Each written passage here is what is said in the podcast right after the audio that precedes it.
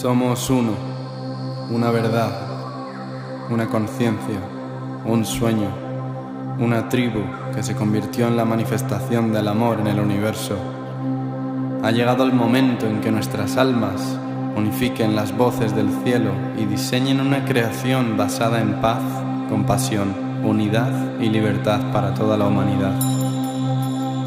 Al compartir la semilla de nuestros corazones se establece la verdadera visión. El camino es siempre el amor. Ahora honremos la voluntad del Gran Espíritu. Para todos los que nos precedieron, hermanos y hermanas de la misma nación arcoíris, que el fuego del Espíritu nos haga brillar con elegancia, que el viento de nuestra intención cree el cambio, que la tierra se convierta en el templo sagrado de nuestros cuerpos y que el agua de nuestra sangre recuerde y resuene el recuerdo divino del Creador. Hemos llegado, sabemos quiénes somos, sabemos cómo servir en la verdad. Somos uno. Vinimos a crear la comunidad que cantará la canción de la nueva tierra. El amor es el camino, la vida y la verdad. Bienvenido a la familia. Bienvenido.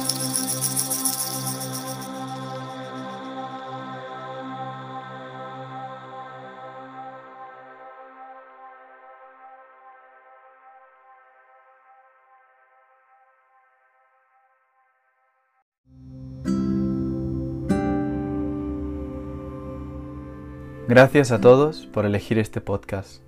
Antes de que podáis disfrutar de este episodio, me encantaría compartir que hemos publicado varios libros dedicados al despertar de la conciencia en la humanidad. Los tenéis a vuestra disposición tanto en la web como en el enlace de la biografía. Aquí respondemos a todas las preguntas sobre nuestra existencia, nuestro ser y toda vida en el universo. Que la unidad y el compartir del corazón sea eternamente nuestro propósito y que la liberación, la paz y la felicidad reine siempre en la esencia de todos los seres. Ajo.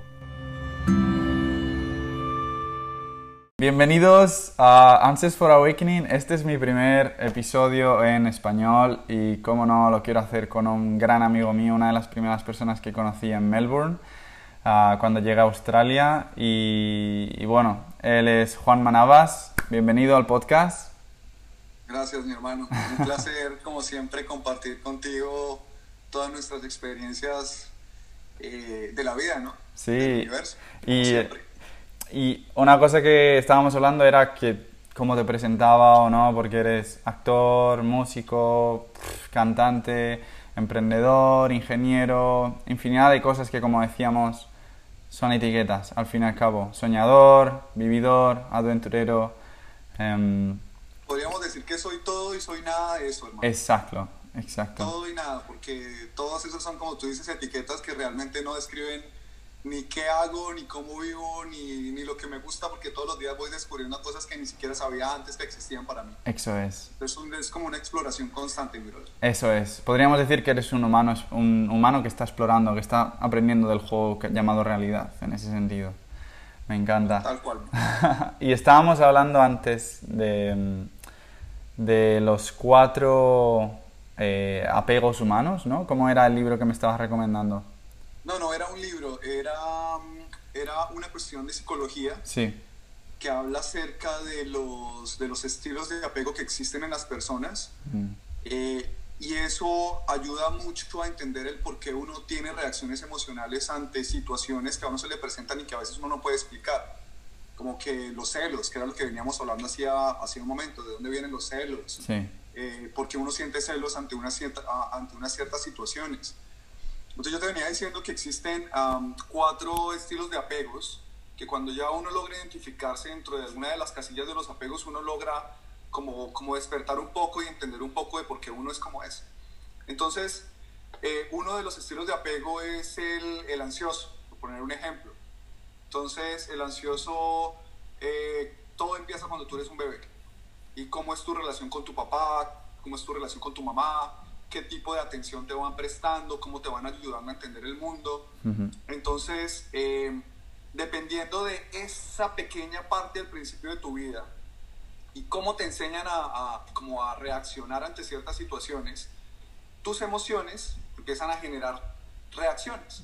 Entonces, si tú eres un bebé y cuando, y cuando tú lloras o tienes la necesidad de algo, tu mamá eh, no está para ti, no está supliendo las necesidades que tú necesitas, eso te genera un poco de, de emocionalidad y el niño llora y no lo pueden controlar. Sentimiento de abandono lo suelen llamar en ese sentido. Sentimiento de abandono. Sí, eso, eso tiene mucho que ver con lo como los psicólogos lo ven. Sí, abandono.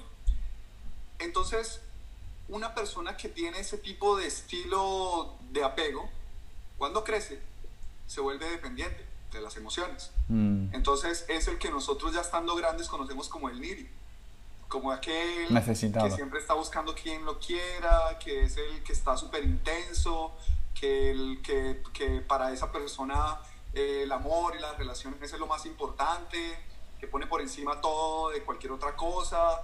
Entonces muchas personas ven a personas así como, parce, este man tiene problemas problemas fuertes porque tiene una necesidad emocional que nadie va a poder suplir en algún momento. Mm. Pero si hay personas que logran suplir eso. Hay personas que logran como encontrar el equilibrio con personas así. Hay personas que son, digamos, el opuesto al, al, al, ansioso, que es el, el despegado, el avoidant. Entonces esta persona es aquella que cuando está niño, ah, sencillamente no llora, pero tiene rabia. Entonces como que la mamá lo va a alzar y lo va a consentir y entonces como que bota el juguete y como que no, no, no, no presta atención porque tiene mal genio de que, de que su mamá no notó qué es lo que estaba pasando. Y esa persona cuando crece eh, desarrolla un tipo de personalidad que lo que hace es que para esta persona todo es más importante, todo, que la relación con alguien más, que la mm. conexión. Ese tipo de personas cuando encuentran a alguien que les muestra conexión emocional, que les muestra que, hey, quiero estar contigo, hey, quiero compartir, necesito de ti, estas personas sencillamente salen corriendo porque no pueden sostener una relación emocional constante con alguien. sencillamente están acostumbrados a pasarla bien, a disfrutar, hasta que encuentran conexión y cuando encuentran conexión, me fui. Y así personas por montones. Hay otro tipo de estilo que es el equilibrado, que es el que su mamá sí logró encontrar y darle a este niño, eh, suplir sus necesidades emocionales, le enseñó a afrontar, a afrontar el mundo de una manera como más, a entenderlo, a afrontarlo y a recibir premio cuando las cosas van bien, pero cuando las cosas van, ah, van mal, les enseñaron a que hay que soltar y hay que dejar ir, porque no es para ti, por decirlo de alguna forma. Entonces esta persona cuando crece, que es el ideal de lo que todos deberíamos ser, esta persona sencillamente prueba, hace el esfuerzo, si la cosa funciona, lo lucha, si la cosa no funciona, trata de arreglarlo, pero si al final no funciona, lo entiende y lo deja ahí. Entonces no genera como ese apego emocional, como ese te quiero tener a las, a las buenas o a las malas. Y este tipo de personas generalmente no están solas, siempre están en relaciones estables, siempre están compartiendo su vida con alguien más. Y existen mix de, de estilos. Mm. Existen mix de estilos, entonces el que es un poco ansioso, pero al mismo tiempo es un poco, un poco seguro. Hay personas que son avoidant, pero al mismo tiempo un poco estables, porque también hay triggers. Mm. Y esos triggers, esos triggers son los que uno tiene que aprender a identificar en cada uno para evitar reaccionar ante situaciones que a veces a uno lo sacan de control. El trigger sería en español, porque Sería en los gatillos o algo que... las, eso es, las fricciones, eso que provoca esa resistencia en nosotros mismos. Porque estaba yo como intentando pensar, si un español escucha trigger sin saber lo que significa, vale, vale, solo quería hacer esa aclaración. Mira, te voy a poner un ejemplo. vamos a suponer que tú eres un ansioso y tú siendo un ansioso usualmente tienes una manera de actuar bien y resulta que conoces a una persona y esta persona sencillamente te ofrece lo que tú estás buscando, te ofrece lo que, lo que tú estás esperando encontrar en este tipo de relación y de un momento a otro esa persona y cuando todo va bien, ¡boom!, te deja. Sin mm. explicación. Eso, eso de que te deje y no te dé una explicación es para ti un gatillo, un trigger. Sí. Porque despierta en ti la necesidad de saber por qué y empiezas a preguntar, hey, ¿qué pasa? ¿Pero qué hice mal? Hey, pero, pero explícame, ¿qué es lo que sucede? O sea, podríamos decir que genera ese, ese gatillo, esa fricción, pero de manera negativa, porque muchas veces, dependiendo de la actitud que tienes enfrente de la situación que vives, podría ser un trigger o podría ser, oh, wow, eh, ¿qué ha pasado aquí? Vamos, vamos a analizar la situación en general, ¿sabes? pero sí. Pero es que tu reacción depende de tu estilo de apego. Eso es, eso es. ¿Por qué? Pero con todo además, pero, ¿eh? Pero ahí tú dices, pero ¿cómo funciona? Alguna vez, hace poco estaba hablando con una persona que es psicólogo y me decía, el asunto es que esos triggers, esos gatillos, mm, van a tu inconsciente, a tu niño con problemas de que estábamos hablando y, genera reacciones emocionales Eso es. que te hacen reaccionar de una forma o de otra. Entonces, ante la misma situación, un ansioso va hacer lo que sea por saber qué pasa porque no puede vivir con la idea de no saber qué pasó. Un avoidant sencillamente va a decir, me vale huevo, me voy. Esto no es para mí. No me interesa. Mientras que un estable va a intentarlo y si no logra una respuesta, pues también lo va a dejar eventualmente. El ansioso es el que lo va a intentar hasta el final, hasta saber. Y muchas veces en ese intento, sencillamente la persona se convierte en un intenso, mamón, cansón, enfermo, bueno, como lo quieran llamar. Sí. Sí, sí, sí. Y eso es algo inconsciente, eso es algo que tú, hasta que no lo identificas, no lo entiendes y no lo trabajas para mejorarlo, es como tú te comportas durante toda tu vida. Tal cual. Toda tu vida. Y psicológicamente, no sé si lo sabías, pero de, de nuestro padre lo que generalmente traemos al presente es la línea de, de éxito. Eh, cómo nuestro padre ha afrontado el éxito a lo largo de su vida es como lo afrontamos nosotros. Si, si él ha vivido un rechazo general hacia su relación con el dinero, nosotros lo traemos a esta vida también.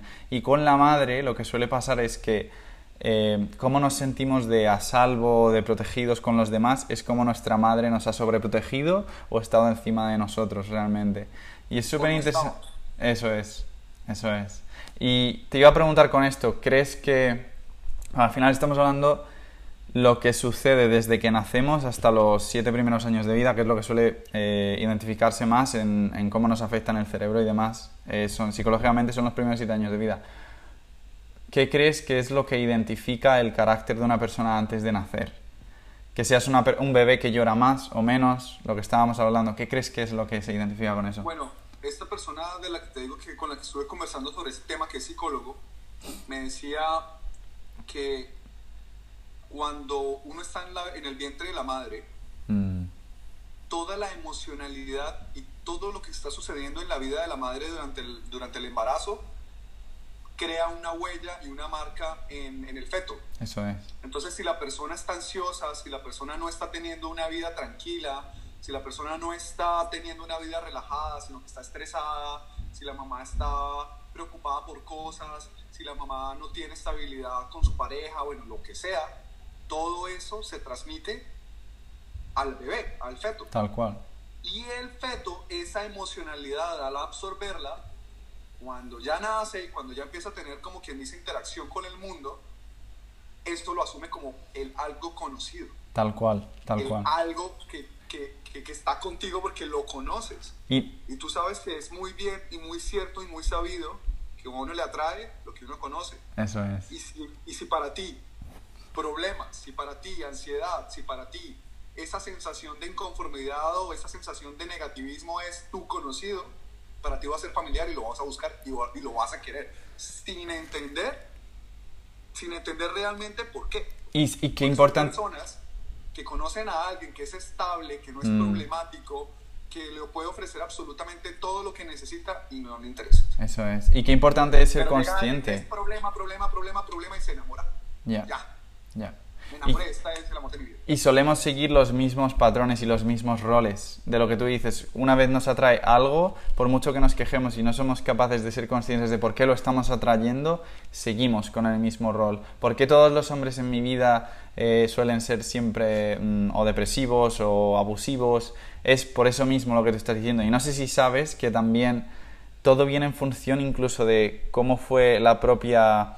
Eh, el propio, el, cuando nuestros padres estaban relacionándose y cuando el espermatozoide llega al óvulo, todo empieza desde ahí, cómo fue la relación sexual que ellos tuvieron desde el principio y ya una vez desde ahí cómo se va formando el feto, lo bien, lo bien que dices es cómo la relación de eh, tu madre y tu padre funciona, cómo tu madre se está sintiendo, todo eso lo, lo, traes, lo traes igual. Y si no llegas a la raíz de eso y eres consciente de eso, eh, no vas a ser capaz de crear... Em, el código que sea capaz de romper el hábito que estás llevando en tu vida a lo largo de tu vida. Y hablábamos antes de cómo tú me estabas contando que eh, el ámbito de ser celoso o de rencoroso es como la sociedad nos educa sobre una gran burbuja y a veces tienes 30 años, 40 años y no eres capaz de identificar cuál es la parte de ti innata que no es la que ha sido educada de una determinada manera y empiezas entonces a creer lo que la sociedad te ha dicho y empiezas a funcionar en automático completamente.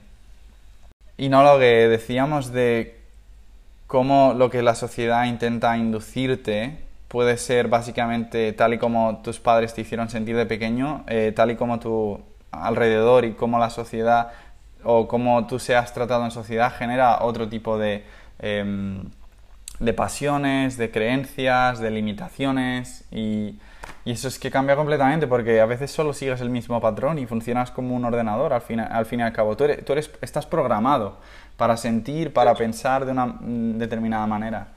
Y, y creo que es por lo que nos conocemos tú y yo también, porque yo recuerdo estar en Melbourne y tú fuiste la primera persona con la que dije, oh wow, este chico no está, no está viviendo el patrón este chico es capaz de ver más allá de lo que, de lo que generalmente se suele vivir en la superficie. ¿Sabes lo que te quiero decir? Y a veces no es...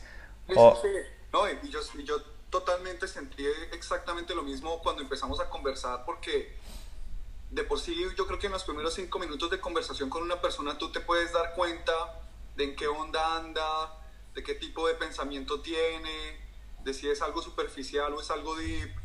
Entonces, no sé, cuando empezamos a conversar, yo dije, este es de los míos, este es de los que hablan mi idioma. ¿Tú crees que.? Y puedo hablar de cosas interesantes y profundas y me va a entender y va a saber de lo que estoy hablando. Y yo creo que eso fue lo que inicialmente nos conectó. Eso es. Y creo que empezamos a hablar de cómo atraemos en nuestra vida todo lo que necesitamos en el momento.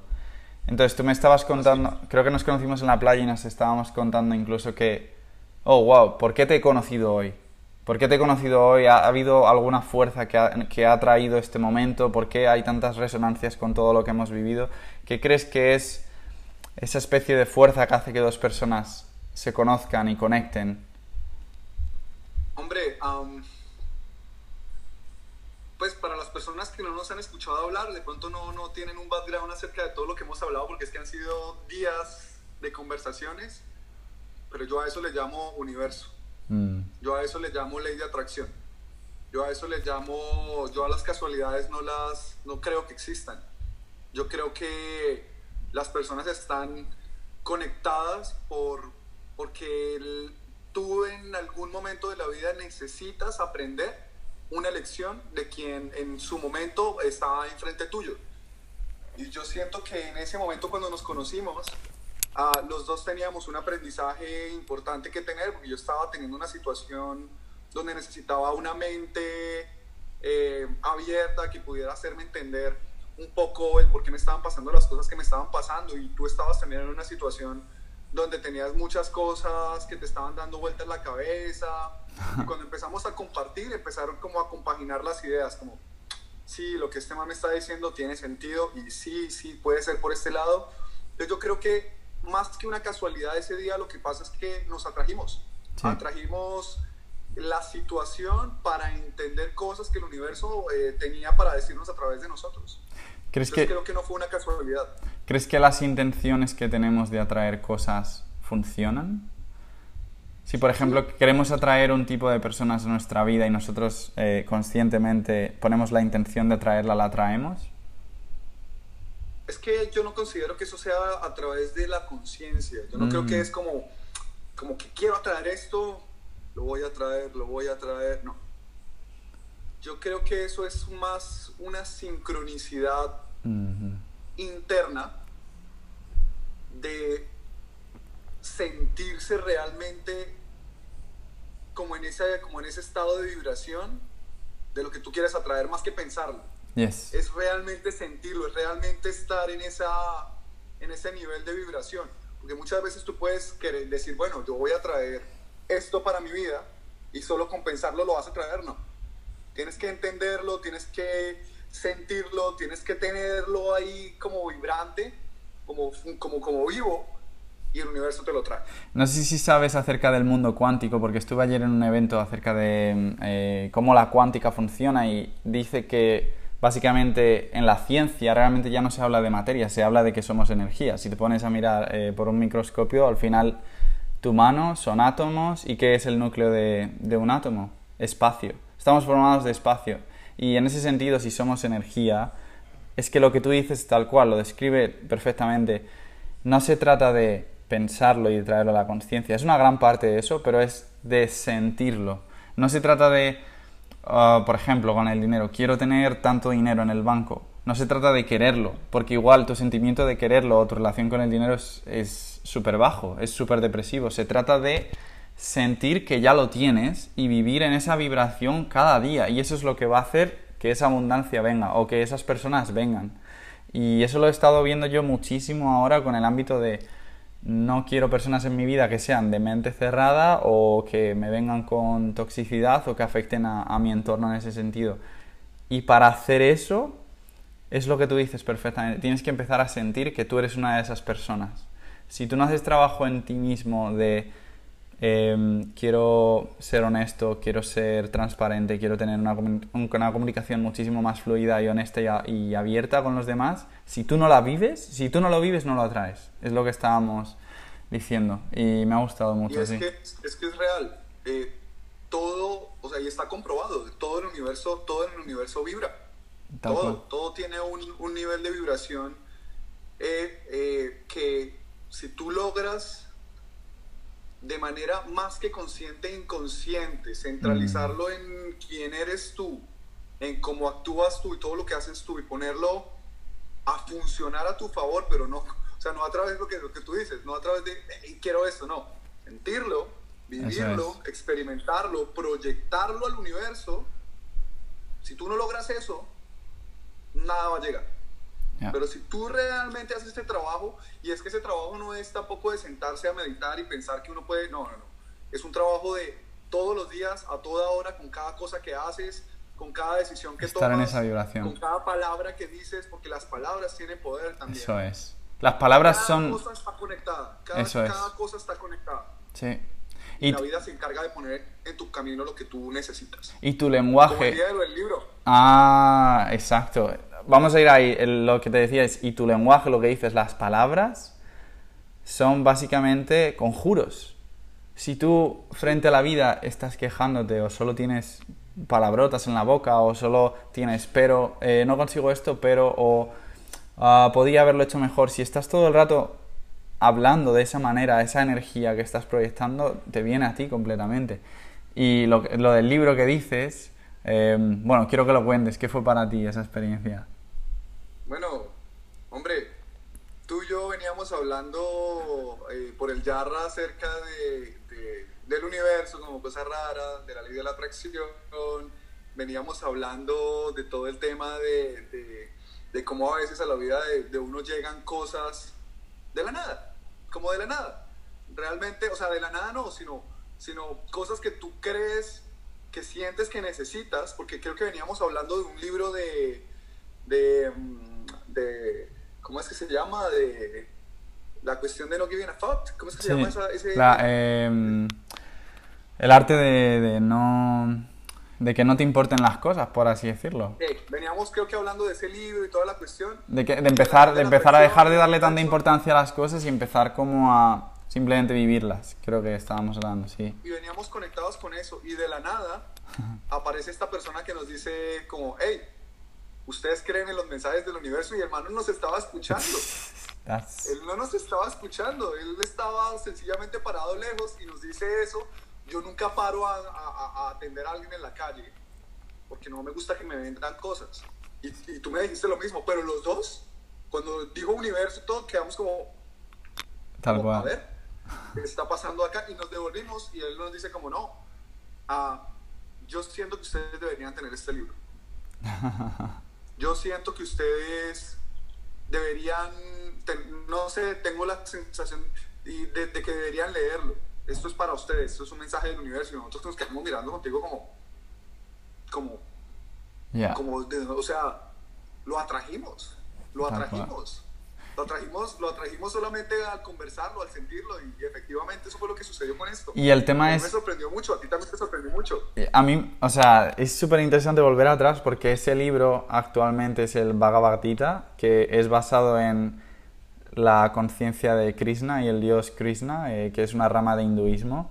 Eh, y es súper interesante porque fue llegar ese libro no lo he leído completamente, he leído solo algunos pasajes, pero a través de eso he vivido en comunidades em, que adoran a Krishna y he conocido a gente súper importante en mi vida, no, no dentro de la limitación religiosa, sino dentro de un ámbito en el que se vive en comunidad y se vive en relación a lo que el universo nos da, que muchísimas veces la religión al final solo son metáforas o historias que el ser humano necesita entender para lo que tú estás diciendo, porque a veces el universo te va a guiar durante toda tu vida y si no eres capaz de tener esa conciencia o entender esos mensajes, nunca lo vas a entender o leer esas señales. Y era muy interesante porque precisamente mi camino en Australia ha sido en función de lo que hay en ese libro, que es básicamente creer en que tú eres la divinidad y que el universo trabaja para ti. Y eso es algo súper importante,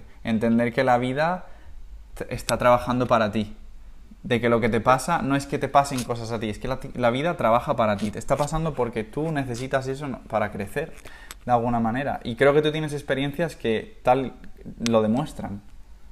Sí, no, eh, hay una cosa que yo también siempre que conversamos te he dicho y es que a veces a uno le pasan situaciones o cosas que en su momento tú dices, pero es que yo no me merezco esto, ¿por qué me pasa esto? Esto, esto, yo, yo, yo, he trabajado duro para conseguir este resultado, pero hoy estoy consiguiendo este resultado y me frustra saber que no estoy obteniendo lo que quiero, pero más adelante tú te terminas dando cuenta que este resultado que estaba por debajo del que tú esperabas resultó siendo el adecuado para acomodarlo a ese futuro que te llega de la nada y tú dices, ah, ya entendí, ya ahora sí entendí por qué me pasó lo que me pasó ahí atrás que yo en su momento estaba de mal genio, estaba bravo, estaba pensando, ¿por qué? ¿Por qué? ¿Por qué? Y luego más adelante dices, si no me hubiera pasado eso, no estaría aquí. Tal cual. No estaría viviendo esta experiencia, no estaría disfrutando estas personas, no estaría disfrutando este lugar, no estaría viviendo esta plenitud que tengo actualmente. ¿Cuál ha sido para ti, en función a esto, la experiencia que más ha transformado tu vida? Muchas. Pero, pero hombre, yo creo que ya te lo he compartido. Vamos a compartirlo con las personas que están escuchando. tú sabes que yo tenía, yo te, te, conté, yo tenía una vida en Colombia ya definida, ya sabía lo que quería, estaba viviendo mi sueño. Vine a Australia eh, por una persona que amaba en su momento y realmente vino a Australia fue por esa persona. No hacía parte de mis planes, pero ella sí hacía parte de mi futuro. Y haber tomado la decisión de haber dejado absolutamente todo para venir a, a, apoyar a esta persona, cuando la relación se terminó, porque eventualmente se terminó, mi, mi frustración fue gigante. Porque yo decía, dejé todo, absolutamente todo por alguien y más adelante esa relación no funciona más y todas mis motivaciones fueron al piso. Y yo no entendía cómo era que algo como eso me había sucedido.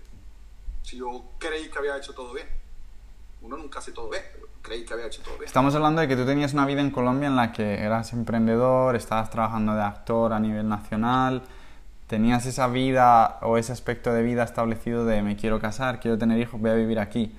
Y de repente esta persona quiso ir a Australia y tú decidiste dejarlo todo, dejar tu nombre, los contactos. Sueño, era, tu sueño, los dos estábamos, estábamos, digamos, teniendo una vida en Colombia sin, sin complicaciones. Sencillamente eh, en su mente siempre estaba mi sueño, el que quiero cumplir antes de morir es irme del país quiero aprender otro idioma, quiero tener amigos del mundo, quiero hacer de mi vida algo diferente, no me quiero quedar en este país haciendo lo mismo el resto de la vida, lo cual tenía todo el sentido del mundo.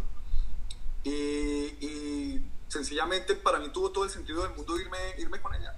Claro. Yo dije, bueno, yo también estoy viviendo mi sueño, pero una experiencia fuera del país mm, va a ser siempre enriquecedora, practicar, aprender otro idioma va a ser siempre enriquecedor, inclusive para mi carrera actoral, yo decía, eh, tener el idioma ya dominado es algo que me va a abrir puertas internacionalmente, o sea, va a ser algo positivo por todos los lados por donde lo veamos. Y decidí sencillamente hacerle caso a esa señal de la vida, de decir, ok, vamos a intentar. Pero yo en su momento me sentía, no, no, era, no tenía las mejores condiciones del mundo, yo no era famoso, yo no tenía, no vivía en el mejor lugar del mundo, pero yo era feliz con la vida que tenía. Me sentía realizado, me sentía bien. Siempre uno va a querer más, pero yo sentía que estaba viviendo mi sueño, mi sueño personal, lo estaba viviendo. Pero en su momento ella era todavía más mi sueño para el futuro y decidí sencillamente dejarlo todo para irme con ella. Cuando la relación se terminó, quedé en ese punto de sin piso, sin, sin, sin saber qué iba a hacer con mi vida. Ya habían pasado varios años fuera de Colombia y todo lo que yo había construido en el pasado ya sencillamente se había perdido. Yo tenía clientes, de, porque parte de todo eso es ingeniería, entonces tenía, yo, estaba, yo tenía una compañía de eso, de, de, yo ofrecía servicios de ingeniería y aparte estaba actuando y aparte mi familia, o sea, todo estaba en Colombia. y años después ya de eso no quedaba nada porque obviamente yo tomé esa decisión a conciencia, de saber que todo eso se iba a poner en, riesgo y se podía perder. Y así fue. Y nunca, en, o sea, en el momento en el que yo llegué a quedarme sin ese piso, yo no entendí por qué me había pasado todo eso. Si pensé que no lo merecía y empecé a renegarle al universo y empecé a ver todo negativo y empecé a reaccionar mal ante todo y entre más reaccionaba así hacía eso, las cosas mejor se volvían. Y hoy día ya entendí por qué. Hoy día ya sé por qué me pasó todo eso y por qué eso tan negativo que en ese momento odié tanto. Ya entiendo hoy día que hacía parte fundamental de Juan de hoy día. De Juan que está aquí hablando contigo hoy, con una madurez y con un alcance eh, muy diferente al que tenía en ese momento. Tenía que aprender unas lecciones. Tenía que hacer el viaje del héroe para aprender ¿Y conoces la historia del, viaje del héroe? No.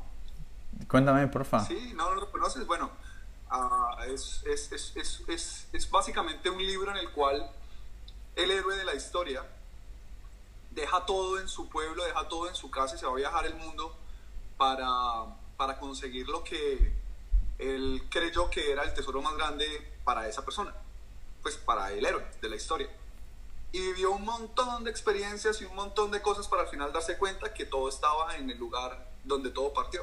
Así es. Básicamente, o sea, es un resumen muy maluco, pero básicamente es algo como eso. Y sencillamente el viaje del héroe para mí era terminar descubriéndome a mí mismo. Mm. Terminar descubriendo que la felicidad no se trataba de una ciudad, de un país, de una profesión, no se trataba de un estatus, no se trataba de una vaina de ego, se trataba de saber quién soy yo, dónde estoy parado, qué quiero vivir y cómo lo quiero vivir. Y hoy día, estoy acá, te digo, qué experiencia, dura, difícil, pero aquí estoy parado y te digo, estoy en el momento de plenitud más grande de mi vida en este momento en Australia. Y no, y no soy residente y no tengo tampoco, porque muchas personas pueden pensar, ah, sí, ya la logró, está ya en Australia como residente, entonces ya gana plata. No, no, no, yo la sigo luchando como todos los que estamos aquí. Y, como todos. Y algo trabajando duro, haciendo labores varias, haciendo lo que nos toca, de lo que sea. He pasado por cleaner, he pasado por limpieza, todo he hecho aquí. Pintura, lo que me ha tocado. Pero hoy día, a diferencia de antes, me lo disfruto. Hoy día digo, qué bien, ya sé hacer de todo esto. La vida me puso todas esas experiencias para aprender y para mí hoy día todos son bendiciones y me siento muy afortunado de vivir cada cosa que, que, me ha pasado. Y creo que la diferencia que hace que te pase lo que te pase es que hace un año tuvimos la misma conversación y cada día tú me decías, em, estoy en el mejor momento de, de mi vida. Y creo que tener esa actitud, porque ha pasado un año y sigues diciendo lo mismo. Entonces, teniendo esa actitud, que es lo que estábamos hablando, si tienes esa actitud cada día, imagina el tipo de experiencia que traes a tu vida. Si tú tienes la, la actitud de estoy viviendo mi mejor momento porque estás entendiendo que te estás conociendo a ti mismo y estás creciendo, incluso si estás limpiando un baño, que es bueno, que es lo que me pasó a mí, entiendes que no es que estés limpiando un baño. Tienes que entender que no es que te esté pasando algo malo, sino qué es lo que puedo aprender de esto. ¿Qué es lo que puedo aprender de mí? O sea, yo he pasado en Australia, pues como bien dices, en Australia haces un poco de todo y mm, yo he pasado meses haciendo lo mismo en una granja. Horas, like, eh, nueve horas pelando manzanos. Yo solo, yo solo con mi cabeza. ¿Y qué es lo que te da eso? Conocerte a ti mismo, conocer que no eras la persona que la sociedad impuso y que te hizo creer. Que, mm, que bueno, ese es otro aspecto que, que, también es interesante porque tú siempre has ido a contracorriente un poco de lo que la sociedad te dice, ¿no? Con esta idea de no puedes ser actor, eh, y después eres actor, te va bien y te decides irte a Australia para convertirte en nadie, por así decirlo, ¿no? Que es lo que suele suceder, que vas a otro país y crees que no eres nadie cuando realmente es cuando empiezas a ser todo. Porque empiezas a conocerte a ti mismo, empiezas a saber qué es lo que quieres y a dónde vas. Em, entonces quería hacer un poco reflexión en eso de ahora mismo para ti, con toda esta experiencia que has vivido y con toda esta libertad, ¿qué ha significado para ti Australia en tu vida, en tu experiencia? Australia ha significado transformación, porque todas las personas que me conocen eh, saben que los primeros años aquí, yo decía que era el peor lugar del mundo para mí para estar. No me gustaba Australia. O sea, para ser honesto, lo detestaba. Pero no, no porque Australia tuviera algo malo, o no porque Australia tuviera malas condiciones, no, no, no. Era porque yo sentía que no era el lugar al que yo pertenecía, no sentía que yo hiciera parte de esta comunidad, no sentía que yo, no sentía que Australia me quisiera como parte de la comunidad. Sencillamente sentía todo, en todo, en todo sentía rechazo, todo lo veía mal, las cosas no me gustaban, no me gustaban los tipos de trabajos. Por eso seguías atrayéndolo. Que, claro, yo sentía adentro que yo en Colombia era alguien, como tú lo dijiste hace rato, y aquí yo era absolutamente nadie. O sea, nadie. Yo decía, yo todo lo que estudié, yo todo lo que me preparé, y toda mi experiencia y todo lo que he hecho, para venir aquí a ser absolutamente nadie y que me traten como si yo fuera un pedazo de basura, porque así me sentía. Hoy día digo, cuando ya todo este proceso de transformación sucedió, donde ya dejé el ego a un lado, porque el ego juega un papel fundamental en todo siempre. El ego siempre le está diciendo a uno que uno, que uno es y que uno merece y que uno eh, debería tener una, vida así, WhatsApp, pero realmente uno no se toma el trabajo de quitarse las máscaras y uno saber realmente qué es lo que lo hace feliz. Y digo que es transformación porque pasé del amor, del odio al amor con este país. Porque hoy día digo, hombre, ya los trabajos los veo como aprendizajes. Yo digo, ya la, la, parte de la cultura que me chocaba mucho, hoy día la veo como, como parte del aprendizaje de que no todos somos iguales y que este es un país de diversidad, donde las personas no tienen que pensar como tú y actuar como tú para que se entiendan. A veces me cuesta un poco, no voy a negar que hay personas o hay comunidades, o sí, especialmente personas con las que no, no, hay, no hay como un nivel de conexión fuerte, pero ya aprendí que eso hace parte también de, ser humano, de la humanidad. Eh, y hoy día, te digo, Australia se convirtió en mi casa. Australia se convirtió en el lugar donde quiero estar. Ahora estoy aquí por decisión. Porque yo volví a Colombia, estuve un año en Colombia, eh, dándome la oportunidad de, volver a lo que yo estaba haciendo y sencillamente el universo me mostró que no era mi lugar para estar cuando me volví. Después de un año de haberme dado la oportunidad de volver y volví con dinero y con recursos y todo para ya quedarme allá. Y sencillamente las cosas no fluyeron. Y todavía tenía las puertas de, de Australia abiertas un año después. Y dije, bueno, si la vida me está diciendo, hey, las cosas aquí no funcionan, pero allá todavía hay una puerta abierta, es porque me falta algo por aprender. Exacto. Regresé y mi vida hizo un switch total. Y hoy día te digo, no me quiero ir de aquí. ¿Cuál fue el cambio? ¿Qué provocó ese cambio tan drástico? Lo, que te, lo que te decía, darme cuenta que la plenitud no tiene nada que ver con el sitio donde estás o con el tipo de trabajo que estás haciendo, sino más bien con el proceso de conocerte un poquito más a ti mismo. Y aprendí que esta experiencia de conocer personas, de conocer sus historias, de hacer trabajos diversos en diferentes áreas, es el mismo trabajo del actor, pero visto desde un punto de vista, mm, digamos, más general. Un actor tiene que asumir el rol y tiene que estudiar el personaje de, de lo que le pongan, de lo que sea. Pero la vida me puso la posibilidad en Australia de vivir esos roles en carne propia. Eso es. Entonces, siento que cada cosa que he venido haciendo, porque he tenido de todo tipo de trabajos, es como si estuviera haciendo un trabajo de campo sobre cada personaje. Y donde yo mismo conozco cosas nuevas de mí. Eh, y eso me encanta. Eso me encanta porque ya no veo ese tipo de trabajos como, como cosas eh, negativas. Los veo como aprendizajes importantes y me encanta sentir que me estoy disfrutando las cosas que hago. Y cuando algo no me funciona o algo no me hace sentir tan bien, sencillamente busco otras posibilidades y salto a otras cosas para tener otras experiencias. Y en ese proceso también he abierto, como quien dice, la puerta a conocer personas de todo el mundo que me han compartido experiencias, que me han llenado de aprendizaje. Una de esas personas eres tú, por ejemplo. Y así como tú he conocido muchísimas personas con muchísimas historias que lo único que hacen es darme todavía más campo y más experiencia a, mi propia vida.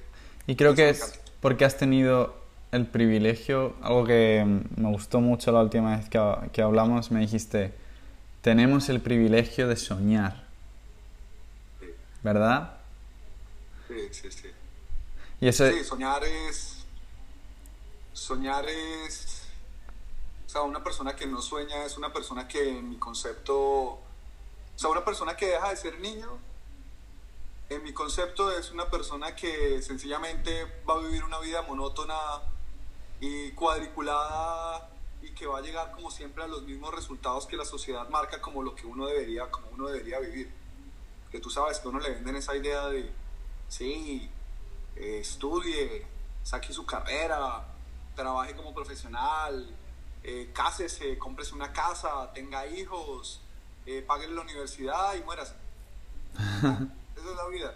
Y aquel que soñaba hacer cualquier cosa, deja todo eso botado en el camino por seguir lo que la sociedad dice que es como uno debería vivir. Y realmente, hoy día te digo, ir a la playa cualquier día, un lunes, un miércoles, eh, dormir un, un, jueves todo el día, trabajar un sábado o trabajar un domingo hasta las 11, 12, 1 de la mañana eh, conocer personas de diferentes lugares del mundo con diferentes ideologías. Son cosas que, que uno en, una vida así sin sueños no puede vivir. Y... Porque una vida sin sueños sencillamente lo pone a uno a seguir patrones, a seguir cosas que otros dicen que uno debería tener. Realmente la vida se trata de disfrutarla todos los sagrados días. Cada segundo. Cada experiencia, cada cosa. Eso es. Y ¿Cómo ha significado para ti? Porque hemos estado viviendo en Australia en el punto álgido de, de, la humanidad, básicamente, con el tema de, del COVID. ¿Cómo, qué, qué, significa para ti este año que has vivido con el tema del COVID? Porque lo has vivido en Melbourne, que es una de las zonas que más afectada ha sido en Australia, pero aún así no ha sido tal y como en el resto del mundo. Positivamente, ¿qué has aprendido de ti mismo este año con el COVID? cómo es la vida. yo estaba en Colombia eh, pues, hace dos años para esta época. cuando tomé la decisión de regresar o quedarme allá intentarlo nuevamente, a volverme a mi vida de antes, eso fue siete meses, seis meses antes de que empezara el COVID. Y yo le decía a mis amigos como, como bueno, este es el momento definitivo para yo tomar una decisión importante. Wow. O me quedo acá a intentarlo como actor nuevamente, a tratar de volver a lo mío, a tratar de conectarme, porque yo veía que las personas con las que yo trabajaba anteriormente seguían trabajando, seguían haciendo cosas, proyectos, y yo muchas veces me sentí enfrascado en Australia eh, pensando en que yo quería volver a eso. Ya estando en Colombia y haberlo intentado y toda la cuestión, y digo yo, bueno, no, no, no se dio, no fluyó, no, no, no es para mí en este momento, me voy a ir a seguir en lo que estaba antes, a mirar a ver qué pasa. Y seis meses después, de que yo regreso a Australia, empieza todo este tema del COVID y todas esas personas que yo decía, yo quiero estar en su posición de poder estar haciendo estos proyectos, estas cosas, quedaron completamente en una situación donde todo quedó cerrado, bloqueado, sin posibilidad de hacer nada. Y yo decía, yo estoy en este momento en Australia teniendo la posibilidad de tener condiciones que el resto del mundo no tienen, como las estamos teniendo ahorita. Qué afortunado y qué bendecido estoy por yo, por el universo, por la vida. Porque estoy en un lugar del mundo que tomé una decisión porque sencillamente sentí que era lo que tenía que hacer. Porque si tú me preguntas a qué regresé, yo te puedo decir, no sé. Sencillamente tuve la sensación de que tenía que hacerlo. Y seguí ese instinto, pero yo no tenía en mi mente, me voy a Australia a hacer plata o me voy a... No. Sencillamente lo sentí y lo seguí. ¿Cómo se siente ese instinto? y fue la mejor decisión que pude haber tomado porque hoy día estoy, estamos en uno, en uno de los países con más privilegio en el mundo y con más libertad en el mundo que el resto de, de, de, todo el mundo no está teniendo las condiciones que tenemos nosotros. Ya. Y estoy totalmente agradecido con la vida y con, con, con, con, el hecho de haber tomado esa decisión. Entonces tú dices que me ha dejado de positivo este aprendizaje, hombre. Que, primero, que uno en la vida tiene que aprender a darse gusto ya, en el momento. Nos merecemos disfrutar. Eso, eh, mira, yo lo he pensado un millón de veces, de todas estas personas que tienen esta mentalidad de trabajar toda la vida para hacer plata, para cuando estén viejos puedan disfrutar de los viajes y disfrutar de, de la vida cuando ya se logren eh, salir con la, con la pensión y ese tipo de cosas y muchas veces se privan de vivir. Muchas veces tienen que elegir entre, no sé, entre ahorrar para el futuro o darse un viaje merecido con la familia no, hay que ahorrar. O, o darse gusto de comprarse algo. Yo no tengo nada en contra del ahorro, está perfecto, pero darse gusto también hace parte de vivir. Ya. Y muchas personas que duraron toda su vida ahorrando para tener ese futuro, ese futuro feliz, muchas de esas personas ya no están, en menos de un año. Ya. Muchas de esas personas se fueron con el COVID. y todo ese dinero y todo ese esfuerzo de la vida se fue en un segundo, en un soplo, porque la vida nadie la tiene asegurada ni comprada. Y para mí un aprendizaje es que yo me estoy disfrutando cada segundo de mi vida al máximo. Y si mañana algo sucede, bueno, me lo, me lo disfruté, lo viví. Tal cual. Le saqué provecho, me voy feliz. Pero no me no, o sea, aprendí que no me voy a negar la posibilidad de disfrutar y de pasar bien la, el privilegio de estar vivo. ¿Cuál, cuál crees, para mí es el aprendizaje. ¿Qué o cuáles crees que son los valores y principios que hacen que tomes las decisiones que tomas a lo largo de, de tu día a día? ¿Hoy día? Sí. O sea, dijiste de mi vida. De, de tu vida día a día. Ahora mismo. Ah, ok. Um, yo siento que todo lo que hago hoy día lo hago porque siento que es lo que me hace feliz. Mm. No estoy colocándole no estoy colocándole a mis decisiones tanta racionalidad,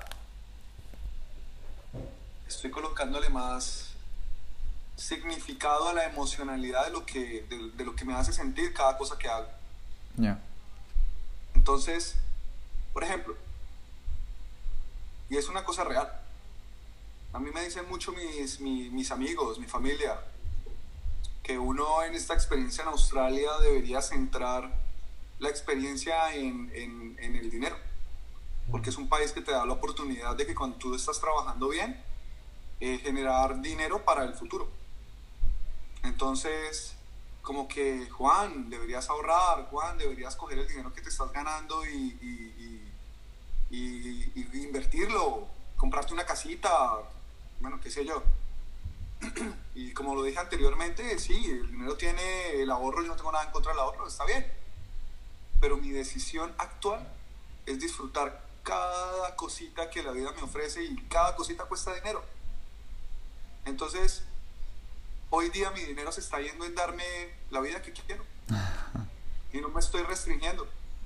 Si quiero salir a un lugar y comer lo que quiero comer, o quiero ir al sitio que quiero ir, o quiero viajar al lugar que quiero viajar, y tengo el dinero, no estoy pensando en que tengo que ahorrarlo y dejo de hacer lo que me nace hacer por ahorrar. No vives en esa frecuencia del miedo que vivimos, que generalmente se vive, ¿sabes? No, mira, mira que yo siempre, y eso sí es algo que he tenido toda la vida, yo siempre he tenido la seguridad de que, a mí el dinero nunca me va a faltar. No sé cómo, nunca he sabido cómo es que eso funciona realmente, pero a hoy día me he dado una vida de lujo y el dinero nunca me ha faltado. Fíjate lo que decíamos de creencias limitantes o no. Si tú tienes esa creencia, ¡pam! va a pasar. Siempre, la he tenido. Eso sí es algo que me ha acompañado desde que yo estoy pequeñito. Siempre he pensado y he sentido que soy rico y que el dinero nunca me va a faltar. Y aquí estoy teniendo, como te digo, una vida de lujo y el dinero nunca me ha faltado. Siempre ha pasado algo, ha llegado algo, el universo me ha puesto un trabajo, una situación, un negocio, cualquier cosa que ha traído el dinero para mí. Y lo chistoso es que yo nunca he trabajado en función del dinero. Wow. Para mí el dinero no es importante. nunca ha sido importante. Fíjate qué interesante porque un amigo mío me contó el otro día que estaba leyendo este libro y que, y que adquirió este conocimiento, que básicamente era vive como un rico y siente siempre que tienes el dinero porque el dinero es esa energía que inviertes y cambia el lenguaje, no estás gastando dinero, estás invirtiendo en ti, en tu felicidad, en tu crecimiento, en tu momento presente. Y me dijo, ¿cuánta gente es millonaria o rica y no, y no gasta el dinero en sí mismos? O se tiran trabajando toda la semana. Pero si vives, o sea, tú vives como un rico sin ser la etiqueta de rico. Y eso es lo que creo que cambia completamente eso. Y tú miras mi cuenta y yo no tengo miles de dólares guardados. Yo vivo con el día a día, pero me doy una vida de lujo. vivo de lujo, te lo digo, vivo de lujo. ¿Y cómo llega el dinero? El universo lo pone a través de los trabajos, a través de las cosas que van llegando. ¿Qué le recomendarías a una persona que tiene esa creencia limitante de, oh, pero si inviertes todo este dinero se puede acabar? ¿Qué recomendarías o cuál sería? Eh, el asunto es que eso son, eso, o sea, estas conversaciones las he tenido con personas que tienen esa mentalidad. Y llegar a, digamos, a un acuerdo con personas con esta mentalidad es complicado, porque, porque son, vamos a ponerlo así, son como hábitos mentales. Exacto. Y lo más difícil que hay es romper un hábito. Por eso dejar de fumar es tan complicado. Por eso bajar de peso es tan complicado y así como las cosas físicas, que son hábitos que a veces uno tiene que romper para mejorar, hay hábitos mentales que también son muy complicados de, combatir. Yo lo que les digo es, listo, el ahorro es importante, no digo que no, porque hay personas que sienten que entre más dinero tienen en la cuenta, eh, más felices son. Así no se lo gasten. Es otro tipo de felicidad. Así, así no lo viajen, así no, no, no se den el gusto en lo que quieren. Sencillamente tener el dinero en la cuenta los hace felices. Pero yo lo que les digo es, piensen que la vida no es segura y, y, la vida es algo que es un regalo. Tal cual. Y así como la tenemos hoy, puede que ya no esté mañana. Yo lo que les digo es, siéntate a pensar si te murieras mañana, si te morirías feliz con la vida que has tenido hasta hoy. Y si ese dinero que tienes guardado en esa cuenta, lo hubieras invertido mejor en algo que tú quisieras que te hiciera más feliz o te morirías igual feliz teniéndolo en la cuenta y que otro se lo gaste. Tal cual. Y ya. Yo me moriría feliz mañana con 20 dólares en la cuenta. me encanta. no, Es, mentira, sí. Y, Ayer estuve todo el día patinando de lado a lado en la playa con unos amigos, feliz, comí delicioso, me tomé un café en la noche en Pasé un día de lujo, de lujo. Y te digo, eso no me costó mayor cosa, me habría gastado 30 dólares. Wow. Pero otra persona hubiera dicho, esos 30 dólares los ahorro. Ya. Quiero no salir. Ya. Puedo poner un ejemplo pequeñito de algo. ¿Tienes alguna historia en la que tú hayas sido capaz de romper un hábito porque era tóxico para ti? Muchos. Sí, mi vida ha sido, mi vida ha sido, eh, y todavía sigue siendo, porque tengo, tengo cosas, o sea, yo creo que en la vida todos tenemos cosas que nos, que nos gustaría mejorar, muchas. Yo era un fumador, empedernido. Fumé desde los 15 años hasta, los, hasta hace un año más o menos. Tengo 37. Ah, no, hace más, perdón, hace como año y medio, pone tú dos años. Y fumaba mucho. Y tuve que dejarlo. Y no porque estuviera enfermo, no porque me hubiera llegado eh, una situación limitante o límite que me haya obligado a dejar el cigarrillo, no. Sencillamente me puse propósitos que no estaban alineados con el tema del, del cigarrillo. Entonces tú vas a decir, bueno, ¿qué mm. propósitos? Hace dos, tres años yo pensaba, pesaba 20 kilos más y no me sentía conforme con mi peso. No me gustaba a mí mismo. Sentía que yo podía tener una mejor versión de mí. Y empecé a hacer ejercicio y el ejercicio no me funcionaba porque fumaba me sentía cansado muy rápido. Pero yo quería bajar de peso para verme bien y sentirme bien. Pero tener el hábito de comer mal, plus el cigarrillo, no, no jugaban como, como una buena combinación para yo conseguir lo que quería. Y tuve que romper con dos hábitos para poder conseguir haber llegado a la posición donde estoy hoy día, donde bajé 20 kilos y dejé el cigarrillo para poder llegar a esta posición donde estoy hoy día, donde me siento súper bien.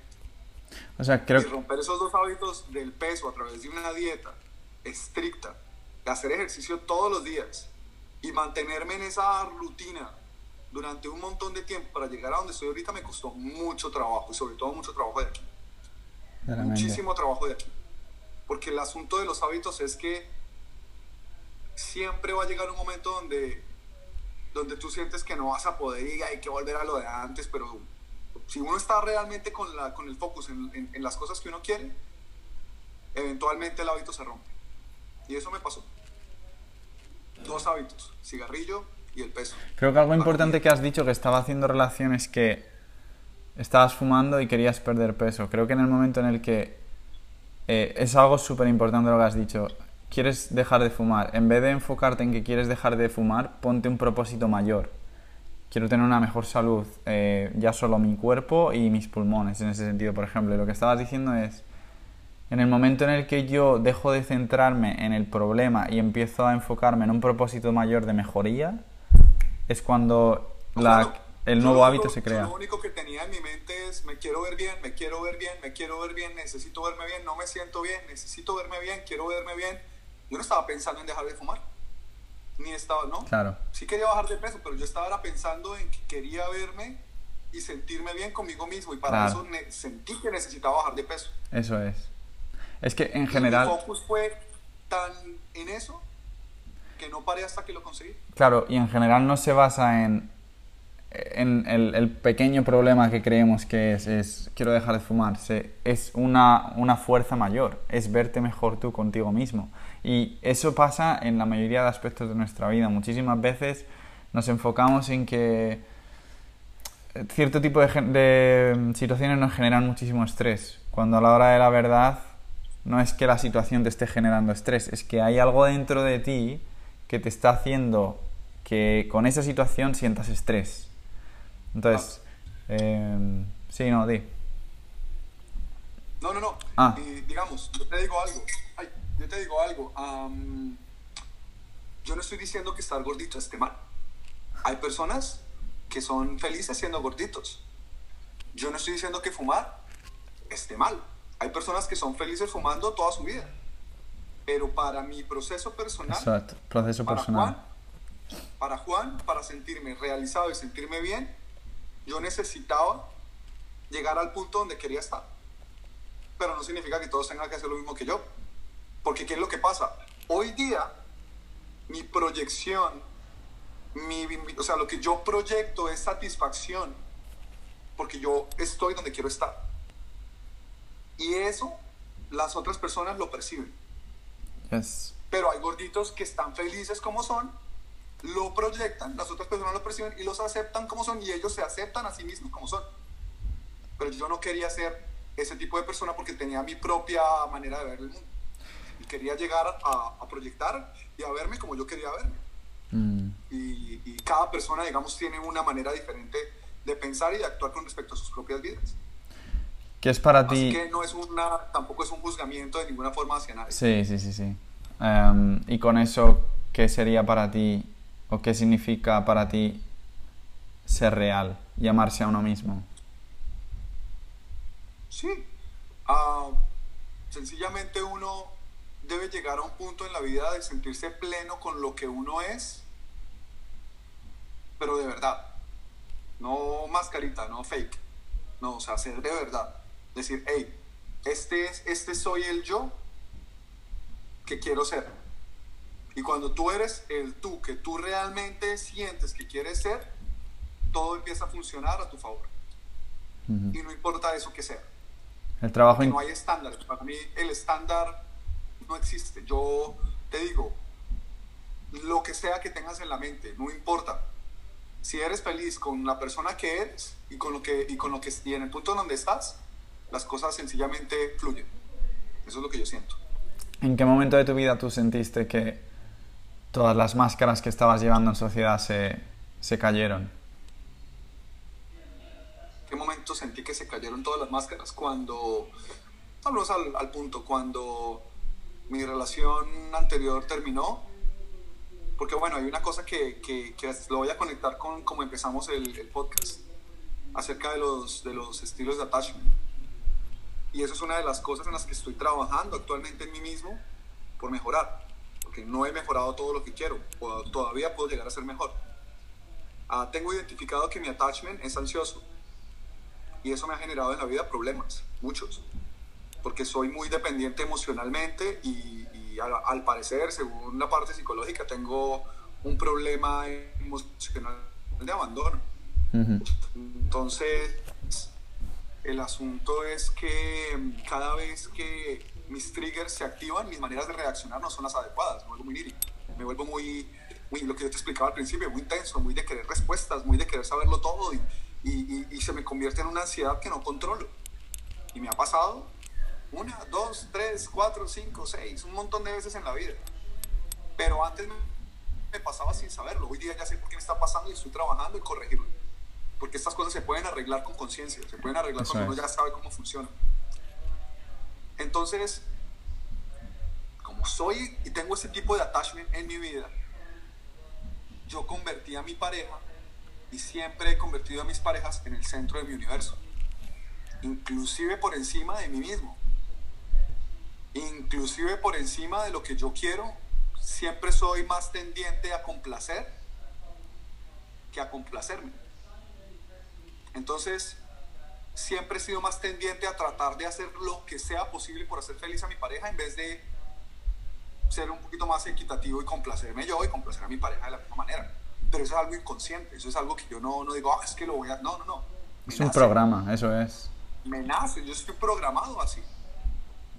Entonces, claro, como yo había convertido a mi expareja en el centro de mi universo y en el centro de mi vida, cuando ella se fue, todo se cayó y todas las máscaras que yo tenía puestas, todas las, sí, vamos a llamarlo máscaras, porque yo creía que ya tenía la vida segura, armada, ya esta fue, ya esta es la vida que va a tener, ya, o sea, mi ego, todo estaba montado en esa relación. Y al darse cuenta que ya no está, que era mi centro, se cae y que todas esas cosas y máscaras que me protegían se cayeron con ella, yo quedé en completa vulnerabilidad. Y en ese punto de vulnerabilidad, cualquier cosa que llegaba a mi vida me afectaba al punto de hacerme llorar. Yo entré en un proceso de depresión tremendo, porque sentí que yo no era capaz de estar solo conmigo mismo. Sentí que yo estar solo conmigo mismo no me gustaba. Yo no me gustaba. Me empecé a analizar absolutamente y a juzgar absolutamente todo de mí. Empecé a entrar en un proceso de, de tratar de cubrir mis necesidades eh, comprando cosas, porque mi ansiedad no me dejaba en paz. Entonces yo pensé que comprando cosas y comprando juguetes me iba a, a, volver como la estabilidad emocional. No, un momento de mi vida donde yo tenía todo lo que en algún momento de mi vida soñé tener materialmente, pero era el hombre más infeliz de la vida. Tenía mi, mi cuenta repleta de dinero porque había trabajado muchísimo. Y teniendo un montón de dinero en ese momento, era el hombre más infeliz de toda mi historia de toda mi historia. Salía con la intención de decir, voy a conseguir mujeres, porque es que, bueno, mujeres bien, sin pagarles. Nunca he sido partidario de pagarle a una nena para que esté conmigo. Es una cosa mía también. Pero trataba de salir a conseguir mujeres para satisfacerme, pero como yo no me gustaba a mí mismo, no proyectaba algo positivo, entonces no le gustaba a nadie. Y estar en ese punto de vulnerabilidad era horrible porque porque no pasaba nada. ¿Me hago entender? Era duro, era complicado. Porque cuando uno no se quiere a sí mismo, primero nadie lo va a querer a uno tampoco. El primer paso es uno aprender a quererse a uno mismo para que alguien lo quiera a uno de verdad. Y yo lo único que proyectaba era negatividad y, Yo quería acabar con el mundo a la mala porque me sentía mal por lo que había pasado. Pues por la situación de estar solo, de, haberme, de, que la relación se haya terminado, o sea, eso me refiero. Sí. Wow. Y tuve que por primera vez en toda mi vida y toda mi historia, quitarme las máscaras, sentarme frente al espejo y decir quién soy yo realmente. Y no me reconocí. Me senté frente al espejo y no vi nada, no vi a nadie. Y eso fue algo completamente... Yo lloraba todos los días, parce. Todos los días lloraba. Me sentía vacío, sentía que mi vida no tenía sentido sentía que el dinero no servía para nada, sentía que sencillamente no quería ni siquiera levantarme de la cama. Fui al doctor, eso, diciéndole, debo tener anemia, debo estar enfermo de alguna cuestión física, porque de verdad no tengo energía de levantarme, no tengo ganas de ni siquiera de trabajar, no tengo ganas de nada. Me hicieron exámenes de sangre, testosterona, de todo para al final decirme que el problema estaba aquí. Y me mandaron a un psicólogo. Y en el psicólogo hablé y hablé por horas porque Australia tiene un servicio donde le ofrecen a las personas con depresión una cantidad como de, como de sesiones gratuitas, son como ocho sesiones. Y en esas sesiones eh, de estar conversando con esta psicóloga acerca de lo que yo sentía, Ah, porque bueno, en ocho sesiones uno no soluciona el problema, pero me dio un hint, me dio una pista de cómo, de cómo era la situación. Fue cuando decidí que tenía que, que irme. Tenía que irme de aquí, tenía que buscarme, tenía que volverme a encontrar. Y un amigo que en ese momento estaba acá, que tenía un viaje planeado, que tenía, que tenía su proyecto de viaje, me dijo, hey, ¿por qué no te vas conmigo? Y yo como, no tengo, o sea, de verdad que ni siquiera ganas de viajar tenía de lo mal que estaba. Pero le dije, ¿sabes qué voy a hacer? Dije, quiero ir, voy a comprar todo para que, voy a comprarlo para que el, la compra sea no reversible de que me vuelvan el dinero. Estoy seguro que si me devuelven el dinero, lo voy, a, lo voy a pedir de vuelta. Y me aseguré de comprarlo así y a los dos, tres días ya estaba buscando cómo hacer para que me devolvieran el dinero. pero, pero no me lo iban a devolver, entonces tuve que viajar. Fue la mejor decisión. Porque en ese viaje empezó mi cambio. Empezó completamente mi cambio. Y duré, ese es el viaje del que, del que digo que duré más de un año fuera de, de, Australia. Viajé bastante y en ese viaje empecé a reunir los pedazos de Juan que estaban regados y perdidos por, por, por el mundo. Ah. Hasta que finalmente, cuando ya logré juntar casi todos los pedazos, eh, y los logré pegar un poquito. Todavía, hay cositas que todavía no están bien pegadas. Estoy trabajando en eso. Pero ya empecé a sentir que sí, que sí en el espejo había alguien, sin las máscaras, alguien ahí. Y alguien que hoy, hoy día ya puedo ver y digo, hey, sí, ese soy yo y ese no depende de nadie. Ya no, tiene, depende de mi exnovia, ya no depende de mi actual pareja, ya no depende de mi expareja, ya no depende de nadie, depende de mí. Me costó tiempo y trabajo llegar a eso, y mucho sufrimiento, y mucho proceso complicado, pero lo logré. Wow. ¿Qué le dirías al Juan que iba a comprar ese viaje con el conocimiento que tienes ahora, si le vieras delante de ti? Le diría, mejor dicho, sin mente, papito. Hágale. Hágale. Eso, ahí empieza lo bueno. Cuando coges ese avión, empieza lo bueno. Creo que es ese compromiso contigo mismo de afrontar las cosas que nos dan miedo, porque en el miedo está el crecimiento antes de que me preguntes, hay una cosa importante que quiero decir con respecto a, esa, a esa decisión que tomé.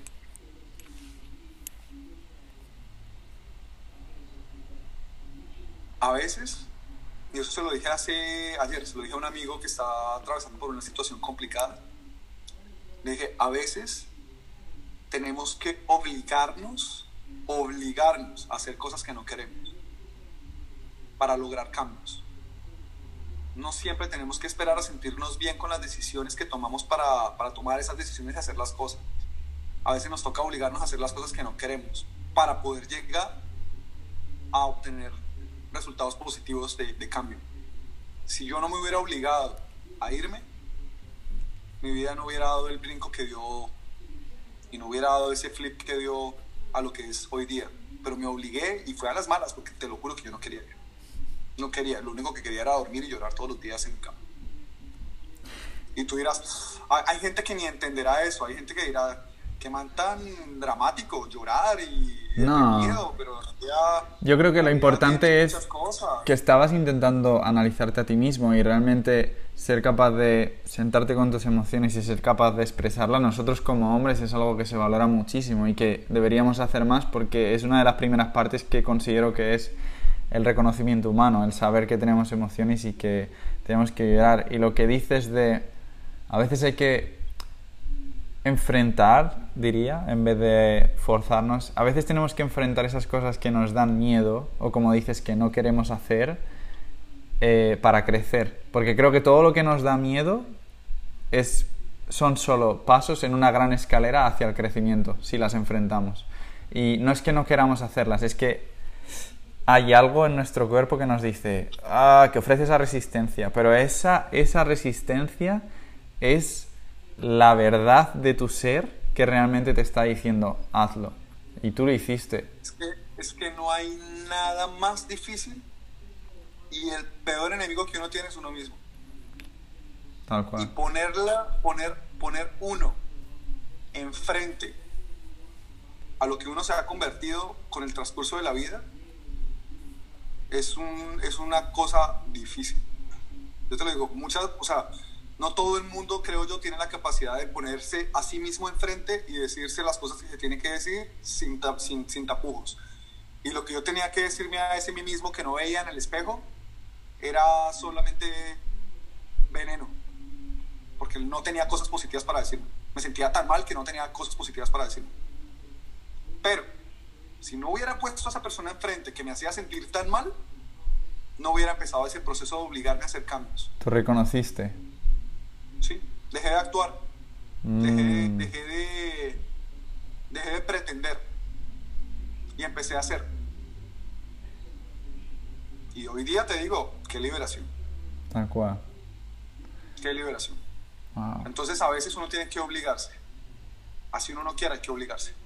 Tal cual. ¿Qué te hace feliz ahora mismo? ¿En qué se basa esa felicidad consciente que mantienes cada día? Yo creo que es en lo mismo que, en lo mismo que te dije hace un momento en, y que me estoy disfrutando cada cosita que hago. No te voy a decir que soy feliz todo el tiempo porque sí, hay momentos donde me siento vacío, hay momentos donde me siento solo, porque por más que sea estoy lejos de mi país, estoy lejos de mi familia, estoy viviendo en Melbourne solo. O sea, tengo amigos y tengo muchos amigos y personas con las que comparto. Pero, pero en el fondo, fondo, fondo, mi proceso estoy solo.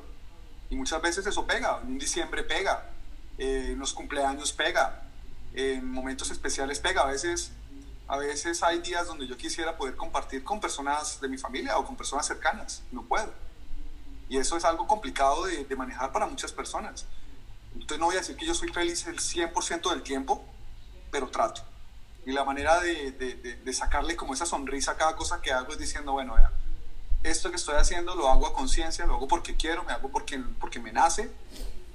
Y si lo hago porque me nace, me hace feliz. Cada pequeña cosa, mira, hasta, hasta, hasta, yo le decía a un amigo que días, para mí ir a 7-Eleven y tomarme un café de un dólar es exactamente la misma sensación que me da irme a un café eh, famoso y tomarme un café de 10 dólares, porque para mí es un café.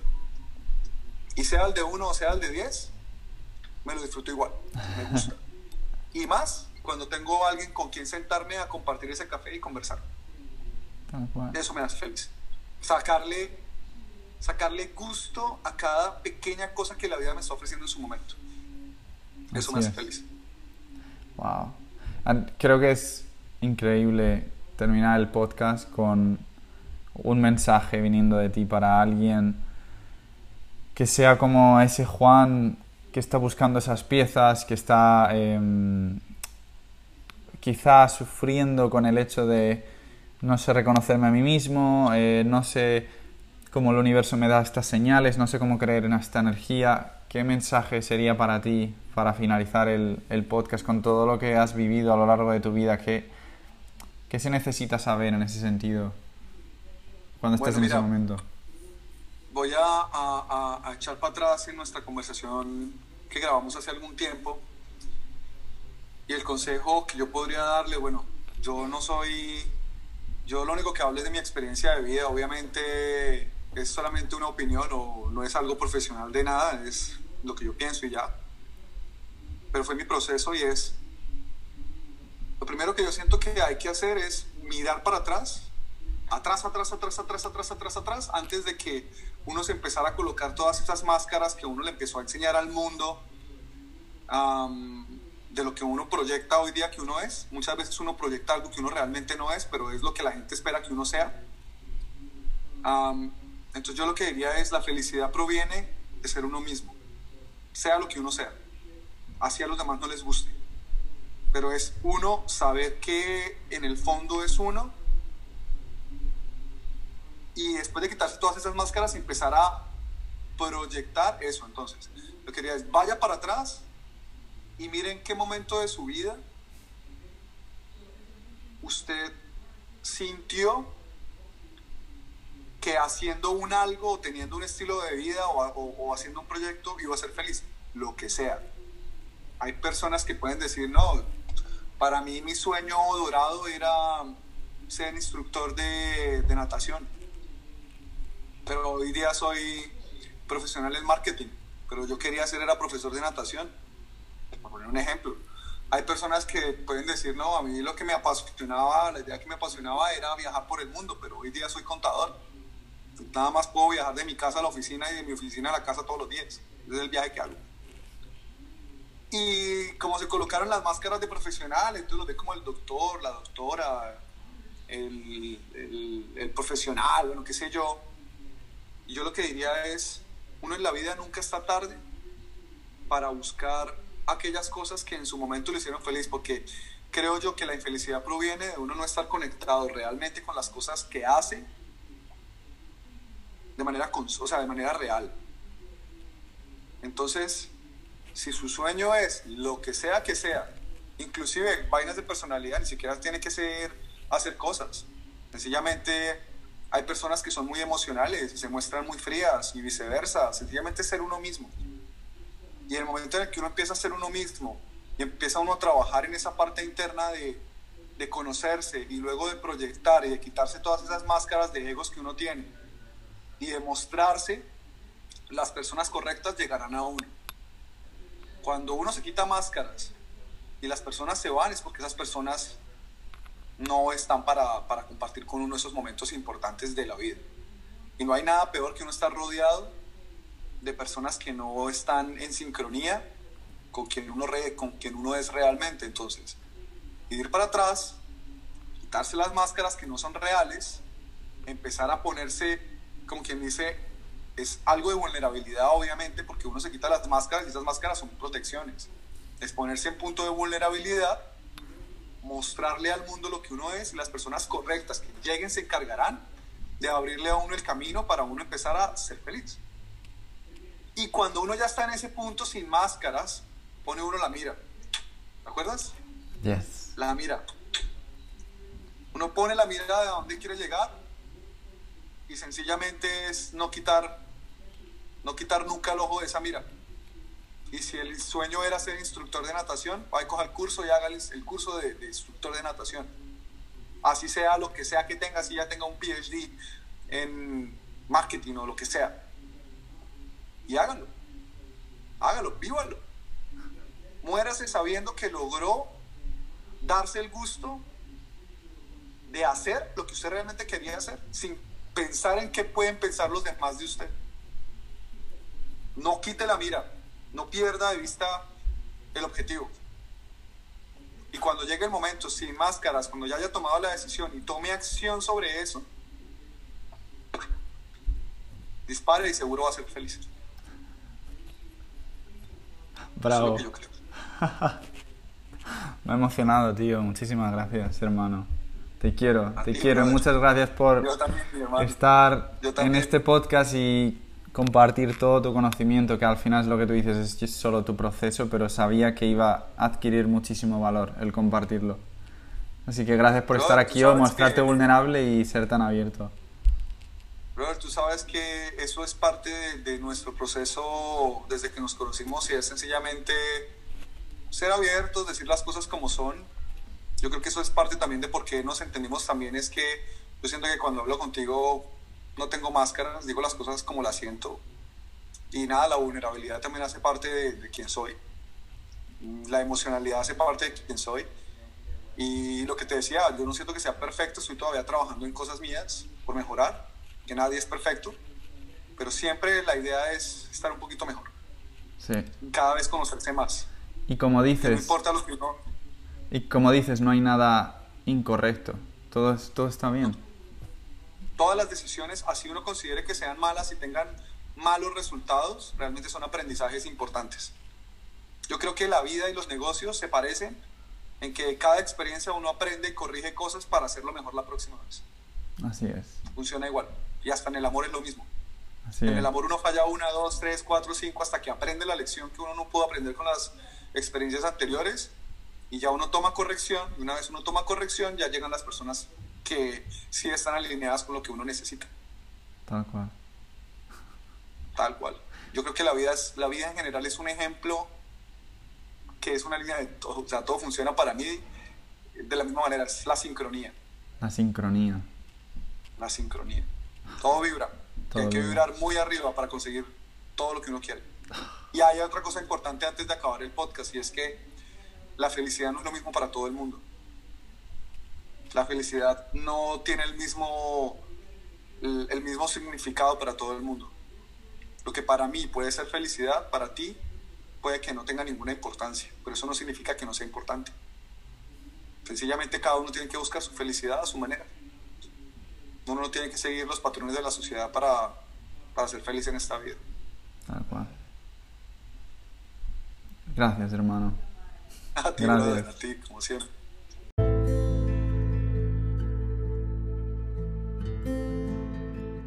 Muchísimas gracias familia por escucharnos, sentirnos y vivir con nosotros esta experiencia para recordar quiénes somos realmente. Si deseas apoyarnos a traer más contenido, ejemplos y personas increíbles a este podcast, puedes contribuir compartiendo con tu familia o comunidad el episodio, meditación o guía que más te inspire.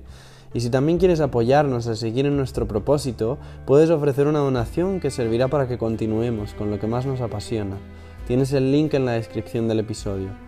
Me encantan los feedbacks y estamos siempre disponibles para recibirlos ofrecer otras maneras de participar, tales como compartir mensajes y preguntas personales para la comunidad y el podcast. Somos uno, hagamos que nuestros rezos sean escuchados. Dios nos bendiga.